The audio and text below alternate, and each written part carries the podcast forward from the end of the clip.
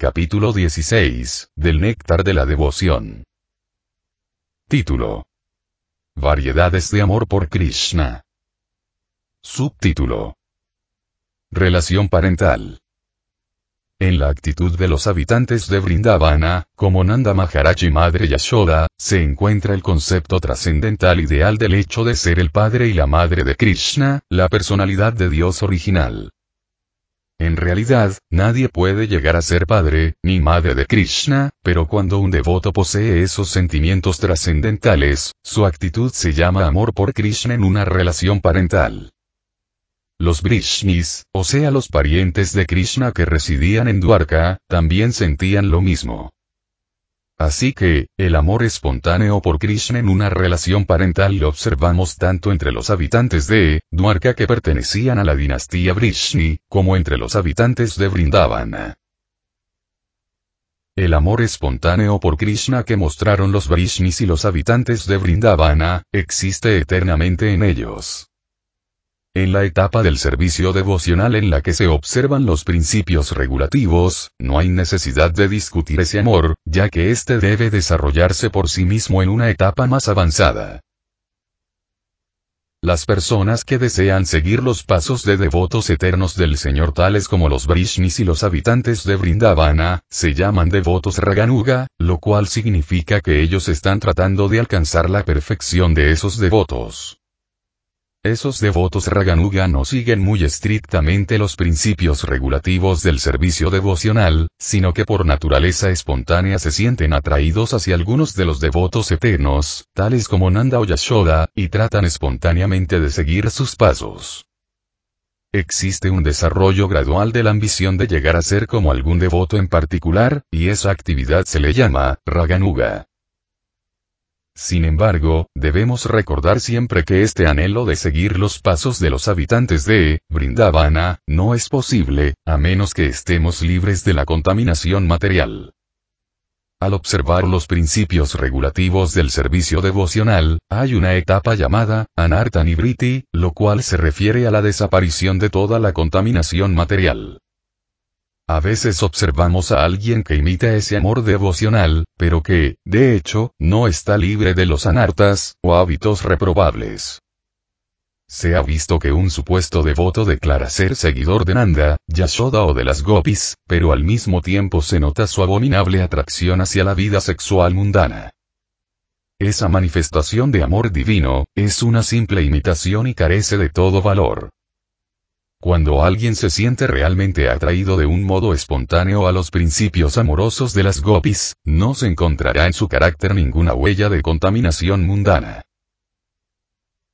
Por lo tanto, al principio, todos deben seguir estrictamente los principios regulativos del servicio devocional, de acuerdo con los preceptos de las escrituras y del maestro espiritual. Solo después de la etapa en que uno se libera de la contaminación material, se puede realmente aspirar a seguir los pasos de los devotos de Vrindavana. Srila Srila Rupa Goswami, dice lo siguiente. Cuando alguien verdaderamente se libera de la contaminación material, siempre puede recordar a un devoto eterno de Vrindavana para poder amar a Krishna de la misma manera. Y si se desarrolla esa aptitud, viviremos siempre en Brindavana, incluso dentro de nuestra mente. La interpretación de esto es que, de ser posible, debemos ir y físicamente estar presentes en Brayabhumi, Brindavana, y ocuparnos siempre en el servicio del Señor, siguiendo a los devotos de Brayadama, el reino espiritual de Braya. Sin embargo, si no nos es posible estar físicamente presentes en Brindavana, podemos meditar desde cualquier lugar sobre la vida en esa situación. En donde quiera que estemos, siempre debemos pensar acerca de la vida en Brayadama y acerca de seguir los pasos de un devoto en particular que esté sirviendo al Señor. Un devoto que verdaderamente esté avanzado en la conciencia de Krishna, que se ocupe constantemente en el servicio devocional, no debe manifestarlo, aunque haya logrado la perfección. Lo que se está indicando es que, mientras exista su cuerpo material, él debe continuar actuando siempre, como si fuera un devoto neófito. las actividades del servicio devocional bajo los principios regulativos, deben practicarlas incluso los devotos puros. Pero cuando el devoto puro se da cuenta de su verdadera posición en relación con el Señor, puede, al mismo tiempo que ejecuta el servicio regulativo, pensar internamente en el Señor, bajo la guía de un asociado particular del Señor, y cultivar sus sentimientos trascendentales mientras sigue a ese asociado. En relación con esto, debemos tener cuidado con el llamado, Siddha Pranay. El proceso, Siddha Pranay, lo siguen una clase de hombres que, no son muy autorizados y que han elaborado su propia forma de servicio devocional. Ellos se imaginan que han llegado a ser asociados del Señor por el simple hecho de pensar que lo son. Este comportamiento externo no está de acuerdo en absoluto con los principios regulativos. El llamado proceso de Siddha Pranay, lo siguen los Prakrita Sahaya, una pseudo secta de supuestos Vaishnavas. En opinión de Rupa Goswami, esas actividades no son más que perturbaciones que se le causan a la forma normal del servicio devocional.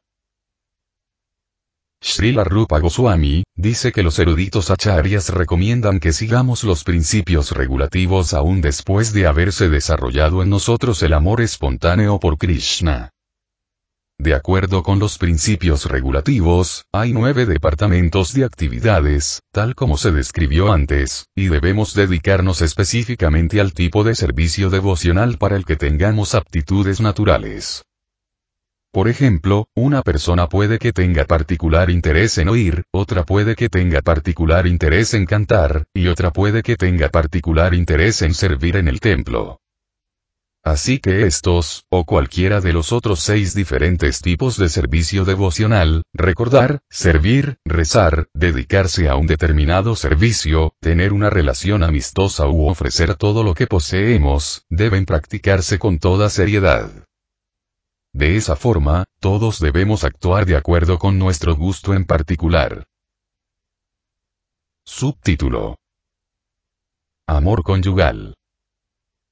El servicio devocional que se ejecuta, siguiendo los pasos de las gopis de Brindavana o de las reinas de Dwarka, se llama, servicio devocional con amor conyugal. Este servicio devocional con amor conyugal se puede dividir en dos categorías. Una es el amor conyugal indirecto, y la otra es el amor conyugal directo. En ambas categorías, debemos seguir a la gopi en particular que se ocupa en ese servicio en, Goloka Brindavana. Estar apegado directamente a la Suprema Personalidad de Dios con amor conyugal técnicamente se llama, Kelly. Esta función de Kelly, implica unirse directamente con la Suprema Personalidad de Dios. Hay otros devotos que no desean tener contacto directo con la persona suprema, pero que disfrutan de las relaciones de amor conyugal del Señor con las gopis. Estos devotos gozan simplemente con oír hablar de las actividades del Señor con las gopis. Este desarrollo de amor conyugal solo puede ser posible en aquellos que ya se dedican a observar los principios regulativos del servicio devocional, específicamente en la adoración de Radha y Krishna, en el templo. En esos devotos se desarrolla poco a poco un amor espontáneo por la deidad, y a medida que oyen hablar de los intercambios amorosos del Señor con las gopis, gradualmente se van sintiendo atraídos a esos pasatiempos.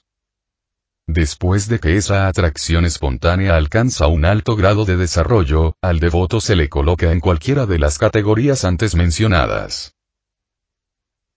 Este desarrollo de amor conyugal por Krishna no se manifiesta solamente en las mujeres. El cuerpo material no tiene nada que ver con las relaciones amorosas espirituales. Puede que en una mujer se desarrolle una actitud por la que llegue a ser un amigo de Krishna, y, de igual manera, en un hombre se puede desarrollar la característica de convertirse en una gopi de Brindavana. En el Padma Purana, se explica de la siguiente manera cómo un devoto con forma de hombre puede desear convertirse en una gopi. En tiempos de antaño, había muchos sabios en Dandakaranya. Dandakaranya, es el nombre del bosque en donde vivió, el señor Ramachandra, después de que su padre le impuso un destierro de 14 años. En ese tiempo había muchos sabios avanzados que quedaron cautivados por la belleza del señor Ramachandra y que desearon convertirse en mujeres para poder abrazar al señor. Más adelante, estos sabios aparecieron en Goloka Brindavana cuando Krishna hizo su advenimiento ahí, y nacieron como gopis, o amigas de Krishna. De esa forma lograron la perfección de la vida espiritual. La historia de los sabios de Dandakaranya, puede explicarse de la siguiente manera. Cuando el señor Ramchandra residía en Dandakaranya, los sabios que se dedicaban ahí al servicio devocional se sintieron atraídos por su belleza e inmediatamente pensaron en las gopis de Vrindavana, que gozaban de un afecto de amor conyugal con Krishna. En este caso, está claro que los sabios de Dandakaranya, deseaban el amor conyugal al estilo de las gopis, aunque ellos estaban perfectamente conscientes del Señor Supremo como Krishna y como el Señor Ramachandra.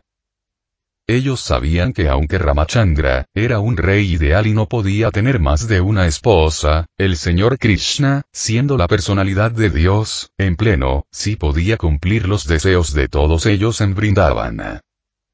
Estos sabios también llegaron a la conclusión de, que la forma del Señor Krishna es más atractiva que la del Señor Ramachandra, por lo que oraron pidiendo ser gopis en sus vidas futuras, para poder relacionarse con Krishna. El señor Ramachandra permaneció en silencio, y su silencio muestra que él aceptó las oraciones de los sabios. De esa forma, el señor Ramachandra los bendijo para que tuvieran la compañía del señor Krishna en sus vidas futuras. Como resultado de esta bendición, todos ellos nacieron como mujeres en los vientres de Gopis en Gokula, y, tal como lo habían deseado en sus vidas anteriores, gozaron de la compañía del Señor Krishna, que en ese entonces estaba presente en Gokula Vrindavana. Así llegaron a la perfección de su forma humana de vida, al generarse en ellos un sentimiento trascendental de querer compartir el amor conyugal con el Señor Krishna. El amor conyugal se divide en dos clases, es decir, amor conyugal como marido y mujer, y amor conyugal como amante y ser amado. Alguien en quien se desarrolla el amor conyugal por Krishna como esposa, es promovido a Dwarka, en donde el devoto se convierte en la reina del Señor. Alguien en quien se desarrolla el amor conyugal por Krishna como amante, es promovido a Goloka Brindavana, para reunirse con las gopis y gozar ahí de relaciones amorosas con Krishna. Debemos, sin embargo, notar cuidadosamente, que este amor conyugal por Krishna, ya sea como gopis, o como reina, no está limitado solo a las mujeres. Los hombres también pueden manifestar estos sentimientos, tal como lo demostraron los sabios de Dandakaranya. Si alguien tan solo desea el amor conyugal, pero no sigue los pasos de las gopis, es promovido a reunirse con el Señor en Dwarka. En el Mahakurma Purana se declara. Grandes sabios que eran hijos de dioses del fuego, observaron rígidamente los principios regulativos, debido a su deseo de sentir amor conyugal por Krishna. Así pues, en sus siguientes vidas pudieron reunirse con el Señor, el origen de toda la creación, a quien se conoce como Vasudeva, o Krishna, y todos ellos lo tuvieron como esposo. Subtítulo Paternidad. Maternidad o amistad. Los devotos que se sienten atraídos hacia Krishna como padres o como amigos, deben seguir los pasos de Nanda Maharaj, o de Subala, respectivamente.